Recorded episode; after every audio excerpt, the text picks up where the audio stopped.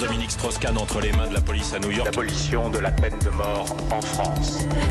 Plongé dans les archives d'Europe 1, il aurait eu 100 ans. Aujourd'hui, Europe 1 rend hommage depuis hier soir à Georges Brassens, l'homme, le chanteur, l'indiscipliné. Mais ce matin, c'est le poète que nous célébrons. Bonjour Pauline Jacot. Bonjour à tous. on va entendre un petit extrait des Passantes, poème d'Antoine Paul chanté par Georges Brassens, virtuose des mots et des rimes.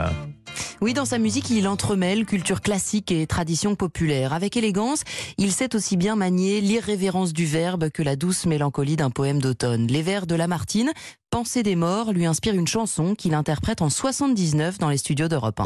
Voilà les feuilles sans sève qui tombent sur le gazon.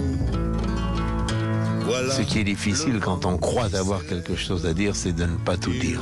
Il faut dire que l'essentiel, et l'essentiel en fait c'est le public qui doit se le dire. Il faut lui donner finalement une espèce de cliché en noir et blanc dans lequel il met les couleurs qui lui plaisent. Et ces couleurs du moment où il lit le poème.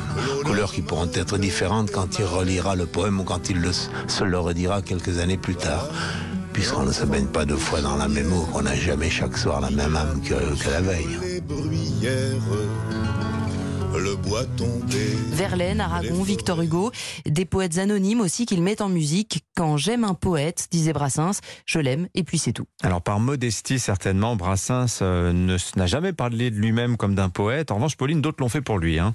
Charles Trenet, Jean Cocteau, Gabriel Garcia Marquez et des chanteurs, Maxime Le Forestier notamment, qui reprenait Brassens en 96. Les gens qui voient de travers pensent que les bancs verts qu'on voit sur les trottoirs sont faits pour les impotents et les ventripotents. Il y a 195 chansons qui donnent quand même une, euh, la vision qu'avait Brassens de la condition humaine, mais sans faire chier personne, avec des petites chansons, avec des petites mélodies, avec, des, avec de l'humour, avec des petits personnages. Des fois ils sont gentils, des fois ils le sont pas. Les amoureux qui se bécotent sur les bancs publics, bancs publics.